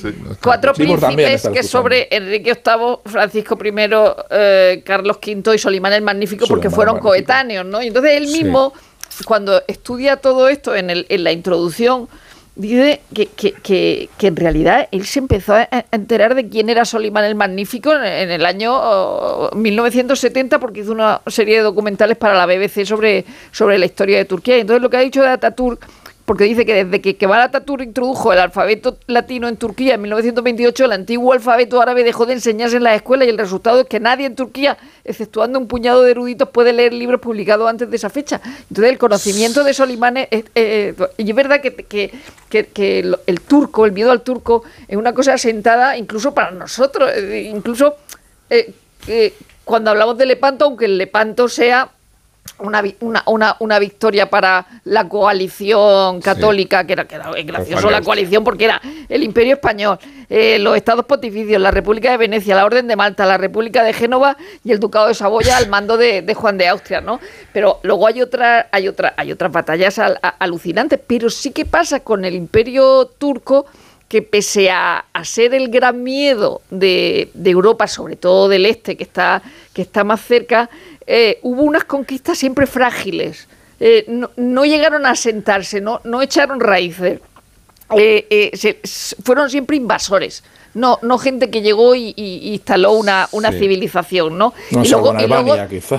No sé. no, hombre, pero esos son turcos modernos también, no son turcos Bueno, de, hay, de hay- poblaciones, en Bulgaria un 20% de la población es turca, en Grecia había muchísimos turcos, como contaba Sergio, pero fueron, es- fueron expulsados. Fueron invitados y, a y abandonar las, el país. y las huellas fueron expulsados mutuamente, porque también los Sí. griegos fueron expulsados de, de Turquía, y las huellas del mundo de ese mundo otomano desde, mm, desde la gastronomía, la artesanía, los damasquinos, pero claro todo hay. son profundas, una- profundas en, en Oriente Próximo. Claro. Ot- otro Y- no, y- ot- y otro en lugar. Y en Europa, ¿eh? Y en Europa. Hablamos No, no. del el límite es el Danubio. O sea, el límite es el Danubio. Hungría. Belgrado, eh, es, es, Es- Mostar. es eh, Mostar, Claro, sí, sí. es que o sea, es el caso, el caso de Hungría. Sarajevo, naturalmente. una de Sarajevo, las claro. el batallas barrio turco de Sarajevo. Una de las batallas más importantes es la batalla de Mohacs en, en 1526, cuando Hungría desaparece como estado, como Sí. estado independiente. Y dentro del folclore, un, ellos siempre, es decir, el, el- el emperador eh, eh, Luis II no recibió ayuda de ninguna clase, como si pasó en Viena, que hubo bastante ayuda de, los otros estados. Nadie acudió, acudió en su ayuda y entonces la derrota fue, brutal. Entonces el folclore húngaro eh, eh, en lo que se parece bastante a algo español, mantiene en sus cancioncillas y en sus frases la de no importa, más se perdió en el campo de Mojax, que era un sitio como a 120 kilómetros. como Vlad, el- de como Vlad, el emperador. el- el- Vlad de el- Empala- pero eso es otra cuestión. Y entonces es como el más se perdió Sí, en Cuba. eso tiene más que ver con la sodomía. No, no. De nuevo. Vlad el empalador, es decir, una de las una de las ayudas. Bueno, lo- lo que se le ponía por Pero delante. una de las ayudas que tuvieron los turcos fueron los nobles que preferían ayudar a los turcos que iban a venir y no iban a dar al follón que a sus propios emperadores. Eso pasó en las guerras hacer- balcánicas del siglo XX, Claro, por que le cierto. iban a hacer- Turca como enemigo, turca como aliado, según qué Claro, potencias y la intervinieran. del ¿eh? empalador fue aliado. En las, Sí, en eso es. En las líneas difusas de, las- de lo que separa Oriente y Occidente, eh, mm, sobre todo en, la, en el estrecho de Dardanelos, en la provincia de Chanácale, ahí, eh, que es eh, en, la, en la que están las, las antiguas ruinas de, de Troya, De eh, hay, un, hay un vestigio incluso que nos une a, a la cultura popular, que es el, el- el caballo de la película Troya que dejaron allí y que aparece en mi humilde recomendación del mundo turco y probablemente el mayor vínculo que yo tengo con Turquía de un tiempo a esta parte, que son las magníficas películas de Nuri Bilge que es eh, el cineasta dentro de un, de una de un, un, un, digamos un universo cinematográfico casi siempre pobre porque Turquía nunca ha dado eh, ni grandes nombres ni, ni, ni desde luego con, La con rosas sí. excepciones pero el cine siempre ha estado transitando entre sobre todo en los últimos tiempos hay una deliberada eh, eh, vuelco a, a la televisión y a, y a esa eh, televisión de- de con mayor o menor calidad, pero desde luego con, con una divulgación de una Turquía imaginada y completamente ficticia, que es la, exp- la- la exportación al mundo. Eh, y sin embargo, antiguamente, cuando más tiempo, digamos, cuando más cuerpo ha tenido la- el, el cine turco, que ha sido en los 50 y 60, eh, incluso en los 70, estaba siempre coaccionado por lo que querían o no querían mostrar fuera. O sea, esa siempre ha sido la limitación que, que Turquía ha tenido para, para exponer su, su cinematografía al mundo. Sin embargo, el cine de Nuri Ceylan, que, que de verdad, recomiendo a cualquiera que sea capaz de, de aguantar sus pelis, que son largas. Y de recordar son- el nombre fundamentalmente. No, pero de verdad que eh, Es una recomendación se pueden hacer todos los chistes entusiasta. que quieras con este tío, porque es, no ha sal- o sea, es, es muy, muy, muy conocido dentro de, de, pues eso, del, del circuito eh, cinematográfico más especializado, porque ha ganado mm, chorrocientos premios en Cannes desde principio de los 2000. Es un tío que lleva, además es un tío ya una carrera muy larga. Pero Isabel, Eh, pero- Isabel si, si, si, a- si de Romer se dice que de las No, no, no, Romer no, no, este tío ves es muy divertido. hierba, Eh, ves crecer la hierba, aquí, aquí ni siquiera lo ves porque en Anatolia no hay hierba. Sergio, No, Sergio. eh, Nuri Beselán es un tío que hace películas el de tres horas y se te pasan, se te pasan en un suspiro. Romer hace hora y media y te quieres abrir las venas. O sea, es un fotógrafo portentoso, es un realizador extraordinario, hace unas composiciones de plano que te quedas tonto y además los personajes hablan desde la desde esa otredad del que hablábamos antes, eh, exponiendo todas las similitudes eh, y además todo lo que tenemos eh, de vínculo común. Eh, eh, Valde busca inspiración por todas partes, incluso adapta a Chekhov, pero además las historias que cuentan están siempre limitadas por la orografía. Se va a la Capadocia esa de las, de las eh, digamos, las, las, las casas horadadas en, la, en la tierra, las troglodíticas, eh, gente que no puede salir de su lugar de residencia por las limitaciones sociales, por lo que sea, y al mismo tiempo está hablándonos de conflictos eh, universales. Es un, narrazo- un narrador de verdad asombroso. O sea, tiene absolutos peliculones y toda la realidad que esconde el oropel y, la, y, la, y la- el fingimiento de esa vida de las telenovelas está traducida aquí en personajes completamente reales que además, como decíais antes, o sea, podría ser Badajoz, podría ser Murcia o puede ser eh, Capadocia o, o Chanácale. Y, es, eh, y son entretenidísimas, tienen un tienen sentido del humor a expuertas y son muy, muy recomendables. ¿Recuerdas que cuando hablábamos de los relatos de hotel de Roth, él contaba los rusos y cómo los rusos tenían que responder al patrón que se tenía de ellos? O sea que había una especie de estilización del ruso que lo reconocíamos en cuanto se ajustaba a lo que pensábamos nosotros de cómo tenía que ser un ruso. Sí. Esto sucede con los turcos exactamente igual. Sí. Eh, por un lado está el proceso de estilización, eh, la fascinación estética, no digamos desde los tiempos de Solimán y de su Mozart, arquitecto Sinan, a- hasta, el, el- hasta el extremo contrario, que es un poco de la turcofobia. Que, y yo creo que en ese contexto es donde se refleja la angustia que tiene Turquía por ser aceptado o no como un país europeo eh, y la resistencia que la propia Turquía ofrece cada vez que cuestiona el Estado de Derechos o los derechos humanos. ¿no? Sí, Eh, me, refiero que hay una angustia existencial de Turquía. Eh, Sí. que, que hay escritores, y Pamuk es el más grande de todos, que tratan de demostrar que eh, son Turquía, Europa, porque entre otras razones, has, tú me has mencionado Troya, mencionas las fundaciones eh, griegas de Asia Menor, y, y cómo no va a ser Turquía Europa si es el origen de Europa.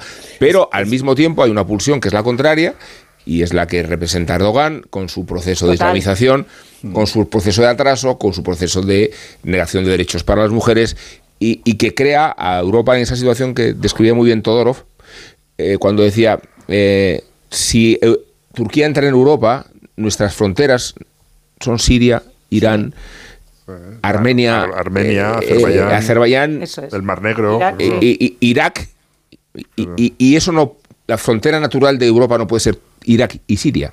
Eh, y sin embargo, Turquía tiene Pero yo no motivos para, no. para vivir. vez- No digo que hay una angustia, Sergio, Sí, que sí, tiene sí, que sí, ver entiendo. con tolerar o no, en qué circunstancias, a Europa como un país, digo, a Turquía como un país comunitario, ¿no? Que, que- que en sí mismo pro- provoca cierta. Es que el Gran parte- de Estambul Pero, no pero puede porque yo creo que tiene, tiene, que terminar antes para poder entrar ese proceso. De- de un Europa. proceso Evidentemente, el proceso todavía es largo y, y tiene que Estuvo cerca muchas cosas. antes de la llegada de Erdogan. Y con Erdogan no va a suceder. No, No, no, gran- con Erdogan evidentemente no, porque además, os acordáis también cuando al principio Erdogan se le vendía como una especie de Helmut Kohl turco. ¿no? Bueno, pero, pero es un cristiano Zapatero, perdóname, cosa. la alianza sí, de sí. civilizaciones. Una cosa alucinante. ¿no? Eh, Desde luego, la, la- hubo, si hubo algún momento en el que Turquía podía haber estado en ese camino, ya se ha pasado, ya no, no, no existe. Y esa esquizofrenia que tú, de la que tú hablabas, eh, Rubén, se ve muy bien en dos extremos culturales. Por un lado, la estilización del otomano que se da en la explotación turística, cuando vas a Est- a Estambul y todo, eh, pues de la misma forma que, que, en fin, que los tablaos flamencos y, lo- y los, y las camisetas de los toros en los España, pues y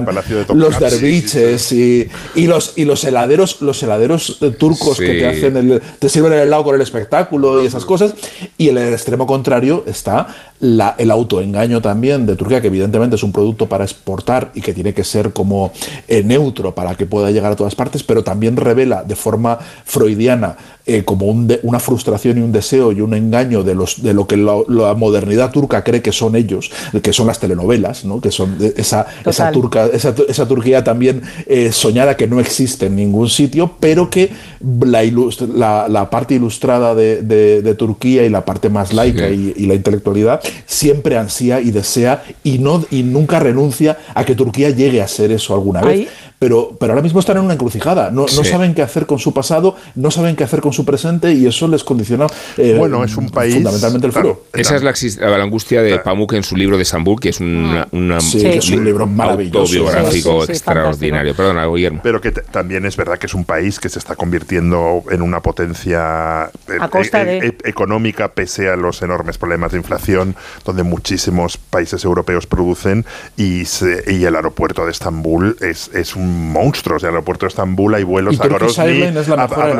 Bagdad, a Seattle. o sea, hay, hay vuelos. El aeropuerto de Estambul es un aeropuerto de estos. Obra megalómana una obra de me- Erdogan, me- megalómana. El Impresiona nuevo, ¿eh? bastante eh, ver Santa Sofía convertida de nuevo en mezquita, Mezquita. y donde han tapado la mayoría de los frescos están tapados discretamente con lonas que no es muy diferente de lo que de lo que se ha hecho aquí en la mezquita de Córdoba vamos viene a ser ba- ba- básicamente lo mismo que es borrar borrar la huella pero lo han la, hecho la- hace la tres huella, la huella del que 16, no estaba. Un, mo- un Ahora. momento maravilloso. no, pero las, las, los disparates que se están haciendo en la mezquita de Córdoba se hacen ahora. No, o sea, la mezquita de Córdoba se permitía a mediados del siglo XX. Hay fotos de rezo musulmán y hubo un congreso económico en Córdoba donde se permitió rezar. O sea, la, la- la intolerancia es más Sí, o menos pero, la- Guillermo, la, la, la misma. la decisión presidencial que consta en la entrada de la de Hagia Sofía, Sí. donde Erdogan dice Esto es una se le devuelve sí. al culto, Al culto. Es, claro, está claro que es una provocación confesional. No, no es solo devolver un templo a, a culto que lo fue y no lo fue, según los periodos de la historia, pero sí una forma de reivindicar esa condición, eh, yo creo No, que y luego la- confesional, y confesional del y la- y lo que influye y lo, y lo que influye en las en la estructura social. Hay un momento maravilloso en, en el en el sueño de invierno en el cual hay eh, una mm, una mujer, una cuñada o otra chica más joven eh, que está intentando comprender eh, por qué es como es, está contándole que dejó a su marido eh, porque bebía y porque le daba mala vida, eh, pero que está pensando que va a volver con él porque realmente si vuelve con él va, él va a entender que su sacrificio eh, le va a, de alguna manera reconvenir, le va a redimir. Y ella, la más joven, le mira espantada diciendo, ¿no estarás viendo demasiadas telenovelas? Dice, sí, pero ¿qué sucede? Y en ese momento lo que te cuenta real, el- eh, esa que es súper larga y que este es, es, eh, hasta, hasta, hasta que termina casi eh, por exasperarte las, las explicaciones que está dando esa persona es que tienes, ah, y si tú ves las, las proporciones, estamos hablando de una población femenina que no llega al 30% de empleo, o sea, que es que es- Sí, son números extraordinarios y que fuera de Estambul, que son 15 millones, son 85 millones de habitantes en todo el país. Entonces, hagamos los números de cómo está a, a costa de que se, se refuerzan la, la situación económica y la, y la digamos, la, hegemonía Las ciudades alemanas, eh, donde la población turca es turca es enorme. ¿no? Fatih. Akim es uno de los cineastas más... Y iba a decir también eh, si las series turcas demuestran eh, la colonización de unos valores an- Ahí. antiguos en, en nuestra El, sociedad eh, occidental. Las lavan la cabeza. Eh, hay, hay una Adelia Fiallo, eh, la, la- La- la autora sí, de Cristal, Cristal, eh, sí. en lo último está eh, muerta ya, pero en los últimos años le preguntaban por, por- por el, el- el auge de las telenovelas turcas y qué les parecía.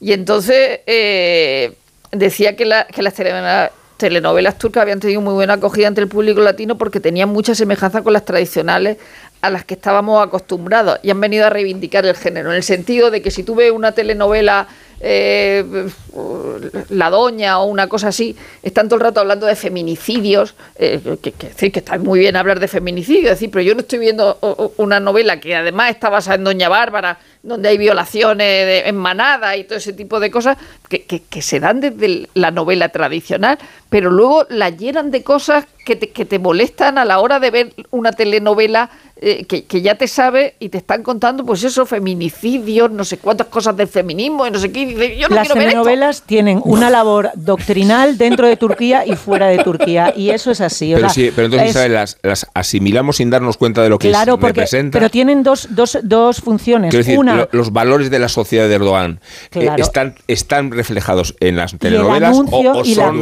la, no, excepción. No, son dos cosas. Por un lado, la- el adoctrinamiento de unos valores que son rancios Muy y por otro lado, el equilibrio entre esos valores rancios y la promoción de un país que quiere ofrecerse al mundo como una versión eh, depurada Sí. y que no es tan así. Entonces, en esa recomendación Es que de que veamos gran- otro tipo como Pamuk, casas? ¿Qué Dicotomía. autores como Pamuk o como Ceilán, lo que hacen es abrir los ojos. Evidentemente esto no es el turco amenazador, pero Turquía, dentro de su otredad, eh, tiene ciertas similitudes y al mismo tiempo tiene esa contradicción que Eso es, es, la contradicción que que la Sergio. religión, hay eh, eh, momentos en los que los imanes, en, en la- en las, en las, eh, pelis de Ceilán, se ponen a hablar de la irrelevancia del Islam fuera de los territorios Es que del Islam. todo el Dicen, esfuerzo- somos irrelevantes fuera de nuestro Es que territorio. todo el esfuerzo que ha hecho, que hizo Ataturk por hacer de Turquía una república laica moderna, empezando por, por asimilar los valores europeos, la ha desmontado Erdogan como ha hecho Putin eh, con Rusia. Me refiero a que uno ha ido al modelo de los zares y el otro ha ido al modelo otomano, Pero no, al modelo republicano. Como todos, Era como tantos otros, era una como tantas tan frágil pero- pero- que la única forma de, de custodiarla eran los militares. O sea, Como- que digo en el caso de Turquía. ¿eh? Como y- tantos y- y- otros y ahora, perdona. Recuerdo, ¿De qué año es Tansu primer ministro turco de los 80? La primera mujer ministra de Occidente, ¿eh? si consideramos Occidente, sí, sí, sí. y no te digo de los países de tradición. como tantas otras tentaciones contemporáneas pero, Añorar tiempos pretéritos. Es decir, que ver, no están ver, solos. a ver, ¿eh? No Isabel, están solos. el, el impulso, el impulso de Ataturk y de los jóvenes turcos fue mm, nacionalista y además eh, eh, tiraba más del lado de la fascinación musoliniana que de, la, que de un impulso verdaderamente democrático. Y no había, nu- nunca en el proyecto de Ataturk eh, no había un horizonte de buscar la democracia. Ataturk no- tenía unas pulsiones caudillistas muy fuertes y el hecho de que fuera laico y que compartiera muchos valores eh, del, del- de la ilustración occidental no quiere decir que él creyera en una Turquía democrática y de hecho creo que no, no, su proyecto no fue por ahí y, y- y parte del fracaso de ese laicismo impuesto por, por narices y además de- impuesto por por, los decreto militares. Como Putin. y por los militares y a, a golpe a, a- en fin a, a golpe a golpe de fusil Bueno, el golpe del es 80 realmente fue, fue terrible. Sí. Claro, pero, pero, pero, eso es parte de su fracaso también, que, que realmente no había un trabajo de democratización que se, que se podría haber hecho. Podría haber habido un movimiento democrático que hubiera ido poco a poco creando eh, las condiciones en una sociedad que es rica y compleja como la, como la que representa el cosmopolitismo de Estambul Sí, y donde es. podría haberse dado. Pero creo que fracasó. Y el principal, las fuentes del fracaso, eh, el Erdogan está explicado en el caudillismo de Ataturk, sin duda alguna. Oye, se nos olvidó de una película que acaba en Estambul, felizmente, que es Ninochka. Ninochka. Oh, Y no hemos mencionado a Loren Express. Loren, Y y, Loren de Arabia. Y No hemos mencionado a Agatha Christie, no hemos mencionado el, Galípoli. el El- Pera el Palas. Galipera. Galípoli. Galípoli, Eh, oye, una cosa, eh, y, sí. y ya No. que estamos en la casa, hagamos promoción, que luego me acordé tal, que Sí, se está preparando sí. un remake bien. de La Pasión Turca, aquí en, en El señor Antena más 3. feo salía en esa película. Sí, con un turco turco real, eh, porque yo creo que George Corrafase era francés, ¿no? Sí, es que, es que el de la película de Vicente Aranda creo que era francés. Es y no importante que el turco sea real, que el turco sea... Sí. Hay- y hay que celebrar que entre las muchas cosas que ha exportado Turquía al mundo no se haya incluido esa guarrada que beben que se llama raki y que, Oh, no, sí. y que Bueno, no ha triunfado. Bueno, es como el no- pastiz. Sí. Básicamente es como el pastiz. Sí, es, es una Un, ani- un anís, un anís asqueroso. Sí, sí, es como Bueno, el pastiz. eh, eh, no, es que me acordaba de la, del libro de memorias de, de Pamuk de Estambul. Tiene ese episodio de cuando él iba al colegio y había un profesor que tenía una bala de pegar a los niños muy larga, que medía hasta 15 metros, y desde su propio asiento, el profesor sin moverse, arreaba a los niños. Sí. Hay que ser vago, hay que ser perro. Hay que ser vago, ver. pero vamos, Bueno, pero- eh, pero- eh, eh, tienes que pensar que en Solimán, después de la, de la batalla de Mojas, cuando en su tienda y en su trono dorado iba recibiendo las felicitaciones, delante de él había dos mil cabezas humanas amontonadas. O sea que el señor de la vara es como menos... Un poco menos radical. sí. Como la catedral del Pilar, ¿no es eso? Las cabezas Hombre. cortadas, ¿no? ¿No es eso? Sí, la cabeza, eso lo decía J, ¿no? Las. Cabezas cortadas que hay en la... en- Sí, la esplanada de las cabezas cortadas es una de las fantasías de, de- JF León, que luego Era de bueno, el empalador. tendrá su sitio en el programa, al final como un epílogo, y en su sitio en el programa también lo tiene Nacho Ibernón. nos es- desvela una exclusiva, ¿eh? Este, para que veáis que este programa tiene también línea. sus momentos, momentos interesantes. Una exclusiva de Nacho Bernal, vamos a escuchar.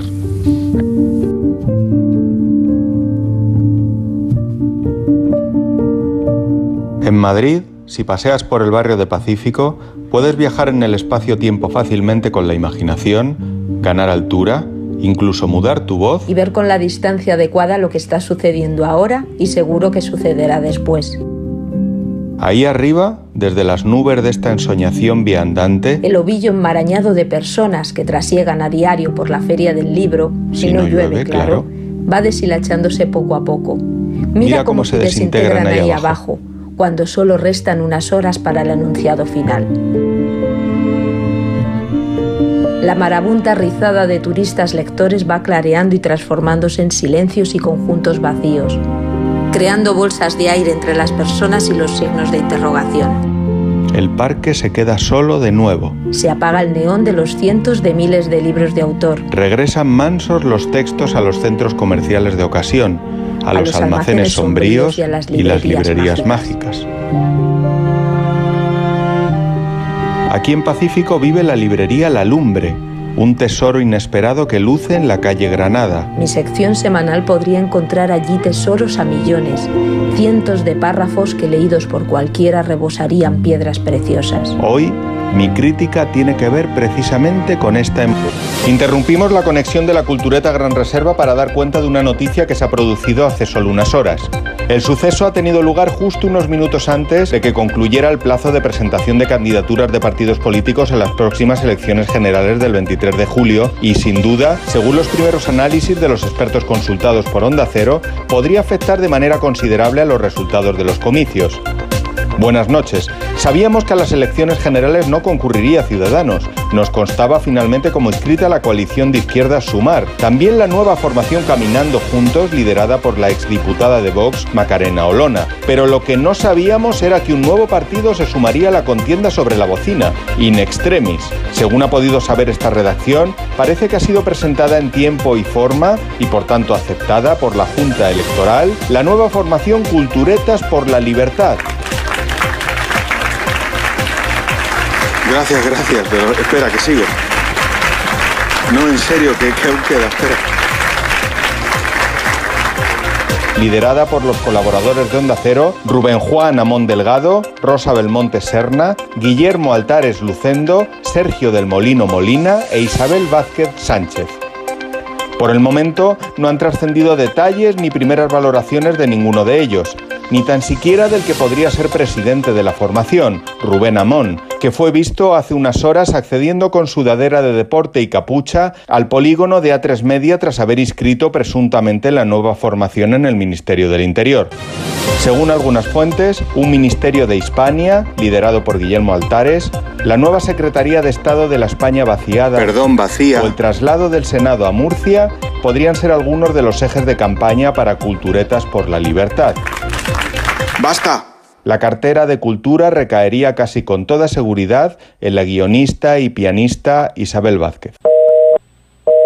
¿Qué haces tan concentrada? Convertir este papel en un billete de avión para el viaje de mi vida. ¿Y? Pues nada, que no hay manera, hijo mío. Este San Juan la magia la pone el sueldazo fin de semana de la 11, con un premio de 5.000 euros al mes durante 20 años y 300.000 euros al contado. Además, en cuponespecial.es podrás conseguir fantásticas tarjetas regalo, 40 de ellas exclusivas para viajar. Pídeselo al sueldazo de San Juan de la 11. Bases depositadas ante notario. A todos los que jugáis a la 11, bien jugado. Juega responsablemente y solo si eres mayor de edad. En Onda Cero, La Cultureta.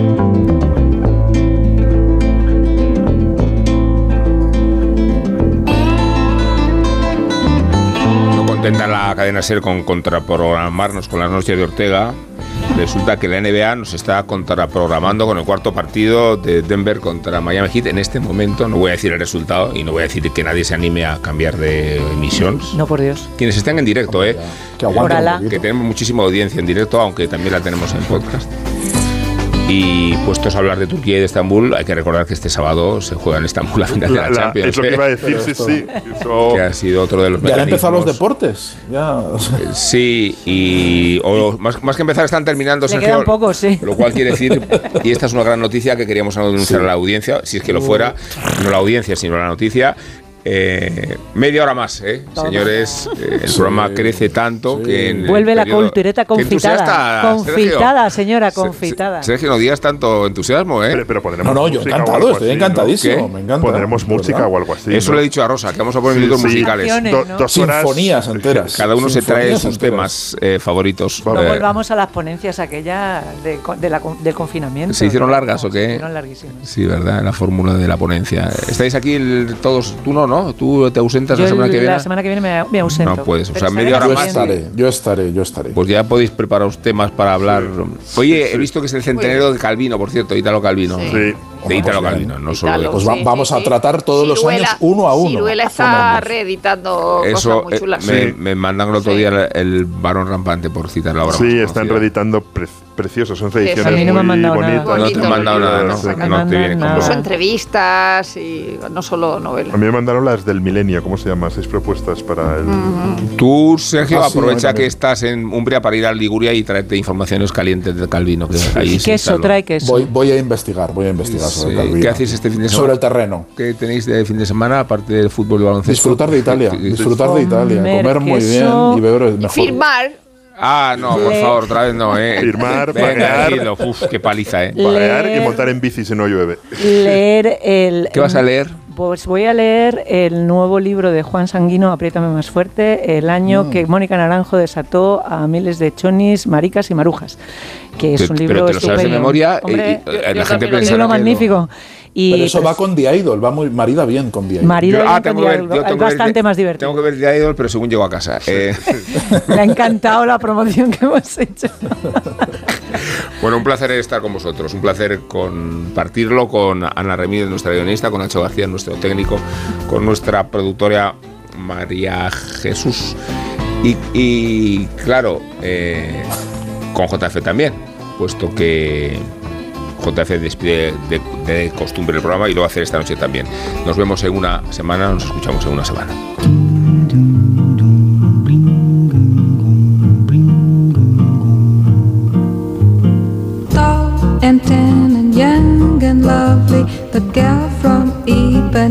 and goes and when she passes, each one she passes goes. Ah. Como me dijo Montano en el encuentro que tuvimos en mi canal de Twitch, la bossa es la música de la felicidad. Y esta semana todos los amantes de la bossa nova nos hemos quedado huérfanos porque ha fallecido Astrud Gilberto a los 83 años. Esa jovencita de mirada dulce y voz sedosa que aterrizó en Nueva York a principios de los 60 como primera dama de ese sonido que había surgido pocos años antes en Brasil. Evidentemente iba acompañando a su esposo, el gran Joao Gilberto. Como ya conté aquí hace unos años, los músicos de jazz de Nueva York se habían enamorado de esas composiciones que desde finales de los 50 empezaron a llegar desde Río de Janeiro. La discográfica Verve citó en La Gran Manzana al saxofonista Stan Getz, a Joao Gilberto y a Tom Jobim, el compositor de la música de la mayoría de esos himnos inmortales. Como Joao no era capaz de cantar en inglés, su jovencísima esposa Astrud fue la que acabó introduciendo unos versos traducidos en la reinterpretación que hicieron de la chica de Ipanema. Pero para la versión del single acabaron eliminando casi toda la parte vocal de Joao y ella pasó de primera dama a auténtica reina de la bossa. Se vendieron millones de vinilos y esa canción y un puñado de Grammys les catapultaron al éxito internacional. El matrimonio de los Gilberto no tardó en romperse, pero ella arrancó una carrera en solitario con dos discos espectaculares.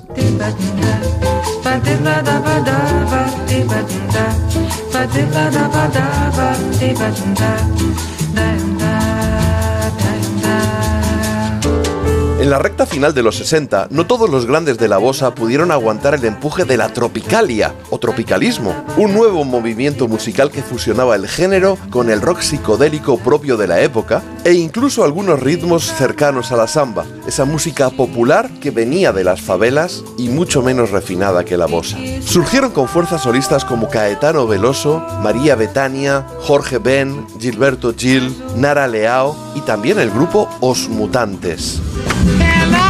Minha menina. Eu sou o menino dela.